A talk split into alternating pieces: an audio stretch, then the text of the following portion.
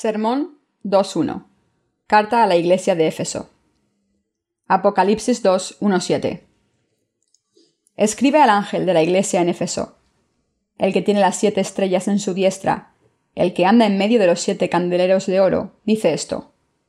Yo conozco tus obras y tu arduo trabajo y paciencia, y que no puedes soportar a los malos, y has probado a los que se dicen ser apóstoles, y no lo son y los has hallado mentirosos y has sufrido, y has tenido paciencia, y has trabajado arduamente por amor de mi nombre, y no me has desmayado. Pero tengo contra ti, que has dejado tu primer amor. Recuerda, por tanto, de dónde has caído, y arrepiéntete, y haz las primeras obras, pues si no, vendré pronto a ti, y quitaré tu candelero de su lugar, si no te hubieses arrepentido. Pero tienes esto, que aborreces las obras de los nicolaitas, las cuales yo también aborrezco. El que tiene oído, oiga lo que el Espíritu dice a las iglesias. Al que venciere, le daré a comer del árbol de la vida, el cual está en medio del paraíso de Dios. Exégesis. Versículo 1. Escribe al ángel de la iglesia en Efeso. El que tiene las siete estrellas en su diestra, el que anda en medio de los siete candeleros de oro, dice esto. La iglesia de Efeso era una iglesia de Dios plantada por fe en el Evangelio del agua y el Espíritu, que Pablo había predicado. Los siete candeleros de oro en este pasaje se refieren a las iglesias de Dios, las reuniones de aquellos que creen en el Evangelio del agua y el Espíritu, y las siete estrellas se refiere a los siervos de Dios ahí. La frase el que tiene las siete estrellas en su mano derecha, por otro lado, significa que Dios mismo sostiene y usa a sus siervos. Debemos darnos cuenta de que lo que Dios habló a las siete iglesias en Asia a través de su siervo Juan también está dirigido a sus iglesias del tiempo presente, las cuales ahora encaran la cercanía del fin de los tiempos. A través de sus iglesias y sus siervos, Dios nos habla a nosotros y nos dice cómo vencer las pruebas y las tribulaciones que nos esperan. Debemos derrotar a Satanás escuchando y creyendo la palabra del Apocalipsis. Dios habla a cada una de las iglesias. Versículo 2. Yo conozco tus obras, y tu arduo trabajo y paciencia, y que no puedes soportar a los malos, y has probado a los que se dicen ser apóstoles y no lo son, y los has hallado mentirosos. El Señor felicitó a la iglesia de Efeso por sus obras, labor, paciencia, por su intolerancia al mal, por probar y descubrir a los falsos apóstoles. Podemos descubrir en este pasaje cuán grande había sido la fe y la dedicación de la iglesia de Efeso pero debemos darnos cuenta de que a pesar de lo bueno que la fe haya sido en un principio, si esa fe se desvía después, se vuelve inútil. Nuestra fe debe ser la verdadera, cuyo principio y fin permanece firmemente estable. Pero la fe del siervo de la iglesia de Efeso no era así, y por eso fue reprendido duramente y advertido por Dios de que él removería su lámpara de su lugar. Como la historia de la iglesia revela, las siete iglesias en Asia Menor fueron de hecho puestas bajo maldición para que sus lámparas fueran removidas. Debemos aprender de las lecciones de la iglesia de Efeso y recordar que nuestras iglesias deben ser aprobadas por Dios como suyas, basándolas en la fe del Evangelio del agua y el Espíritu, y debemos reconvertirnos en los siervos de Dios que guardan nuestras iglesias por esta fe.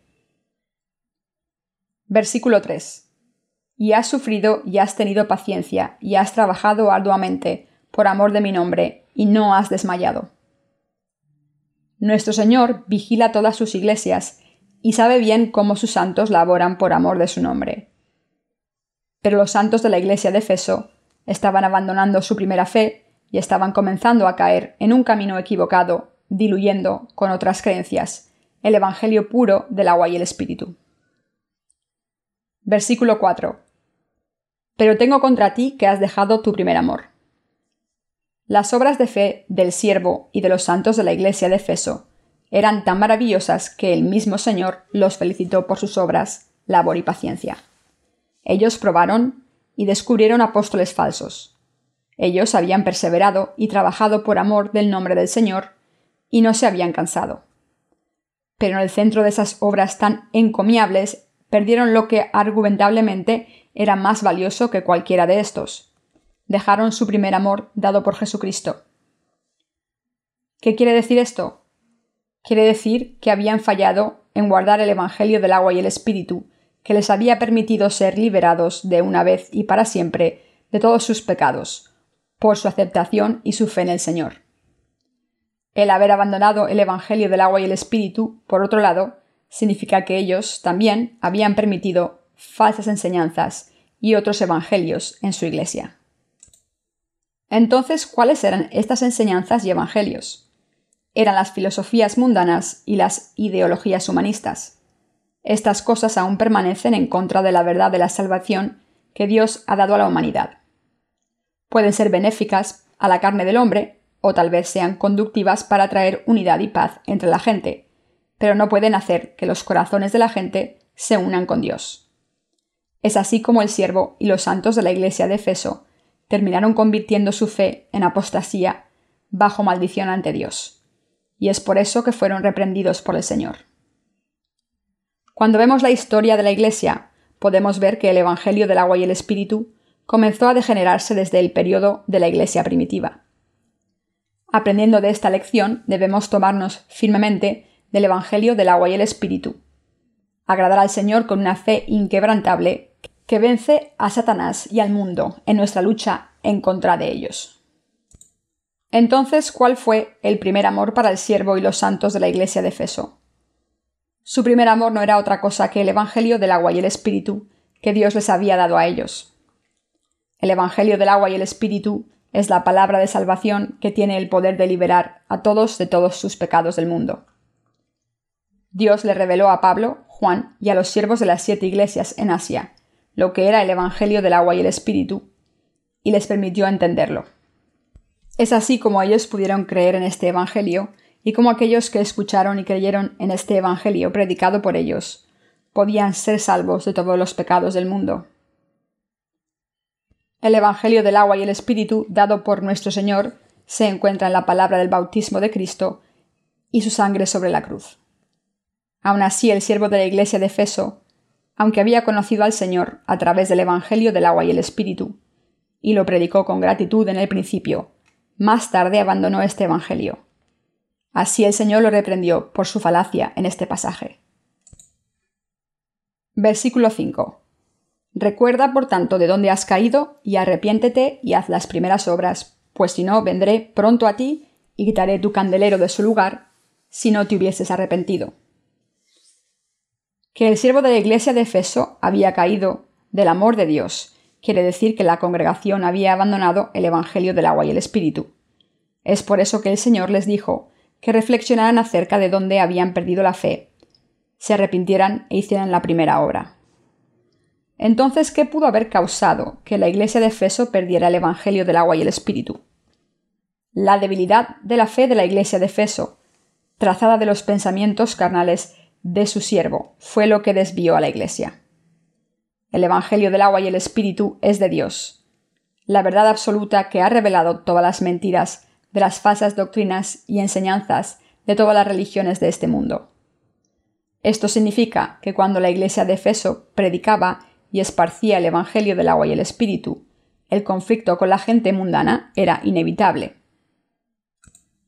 Este conflicto, en cambio, hizo aún más difícil para los creyentes de la iglesia de Efeso el trato con la gente del mundo.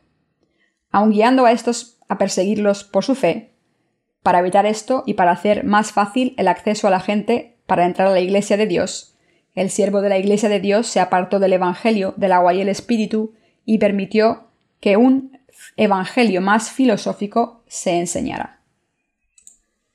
El Evangelio filosófico es un Evangelio derivado de pensamientos humanistas que buscan no solo restaurar la relación entre Dios y los hombres, sino también traer paz en la relación entre los hombres. Esta clase de fe horizontal y vertical no es la clase de fe que Dios quiere de nosotros. La fe que Dios quiere que tengamos es aquella que a través de nuestra relación obediente con Dios restaura nuestra paz con Él. La razón por la que el siervo de la iglesia de Efeso perdió el Evangelio del agua y el Espíritu se debe a que él trató de aceptar lo que no se debe ser aceptado en la iglesia de Dios. Esto es, la gente mundana que no cree en el Evangelio del agua y el Espíritu, y ajustar sus enseñanzas a sus deseos. La iglesia de Dios puede ser plantada solo sobre la base de la palabra del Evangelio del agua y el Espíritu. Aún así, existe mucha gente en nuestros tiempos, igual que en el principio de la Iglesia, que cree que es suficiente con creer en Jesús, de alguna manera, para ser salvo, y que no ve el por qué ellos deben de creer en el Evangelio del agua y el Espíritu. Pero el creer en Jesús mientras se ignora el Evangelio del agua y el Espíritu, dado por Dios, es una fe totalmente equivocada. Aquellos que creen en el Señor solo como una práctica meramente religiosa, con medio corazón siguiendo la corriente, se convertirán en enemigos de Dios. Es por eso que el Señor reprendió y amonestó al siervo de la iglesia de Efeso, para que se arrepintiera de su fe equivocada y regresara a su primera fe verdadera y amada, la primera fe que él tenía cuando escuchó el Evangelio del agua y el Espíritu por primera vez. Existe una lección muy importante para nosotros aquí. Si una iglesia de Dios se aleja de su fe en el Evangelio del agua y el Espíritu, Dios ya no la llamará su iglesia, es por eso que el Señor dijo que quitaría la lámpara de su lugar y la daría a los creyentes en el Evangelio del agua y el Espíritu. Una iglesia que ha abandonado y que ya no predica el Evangelio del agua y el Espíritu no es una iglesia de Dios. Es absolutamente crítico que nos debemos dar cuenta de que creer, defender y predicar el Evangelio del agua y el Espíritu es mucho más importante que cualquier otra obra. El Asia Menor, en donde las siete iglesias mencionadas en el pasaje anterior se localizaban, es ahora una región musulmana. Así el Señor ha removido la lámpara, la iglesia de Dios, a este lugar y nos ha hecho predicar el Evangelio del agua y el Espíritu a todo el mundo.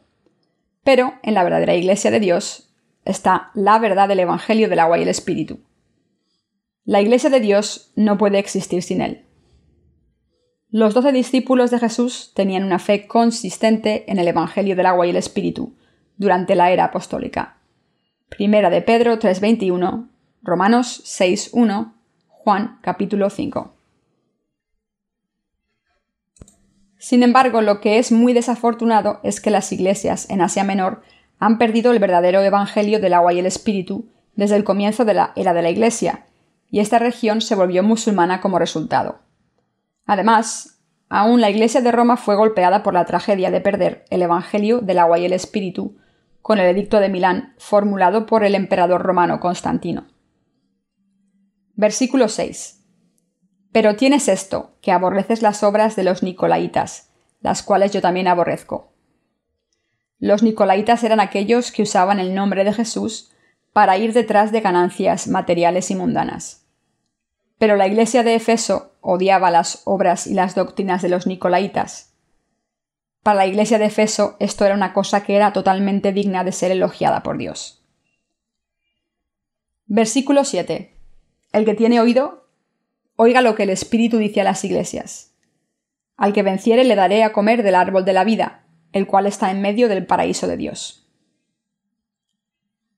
Los siervos y los santos de Dios deben escuchar lo que el Espíritu Santo les dice a ellos. Lo que el Espíritu Santo les dice a ellos es que defiendan su fe y que esparzan el Evangelio del agua y el Espíritu hasta el fin. Para hacer eso, deben pelear en contra de y vencer a aquellos que esparcen la mentira. El perder la batalla en contra de la mentira significa destrucción. Dios dijo, El que tiene oído, oiga lo que el Espíritu dice a las iglesias. Al que venciere le daré a comer del árbol de la vida, el cual está en medio del paraíso de Dios. Pero vencer qué o a quién? Tenemos que vencer con nuestra fe a aquellos que no creen en el Evangelio del agua y el Espíritu. Los creyentes deben enlazarse en constantes batallas espirituales con aquellos que pertenecen a la falsedad, y ellos deben de surgir como vencedores en estas batallas por su fe. También deben dar toda la gloria a Dios y vivir una vida de victoria con su fe en el Evangelio del agua y el Espíritu. Solo aquellos que con su fe en la verdad venzan a sus enemigos en su lucha serán capaces de vivir en el cielo y tierra nuevos dados por Dios. En el periodo del comienzo de la Iglesia, aquellos que buscaban creer en y defender el Evangelio del agua y el Espíritu tuvieron que encarar el martirio. De la misma manera, cuando el tiempo llegue en el que el anticristo emerja, llegará a haber muchos mártires.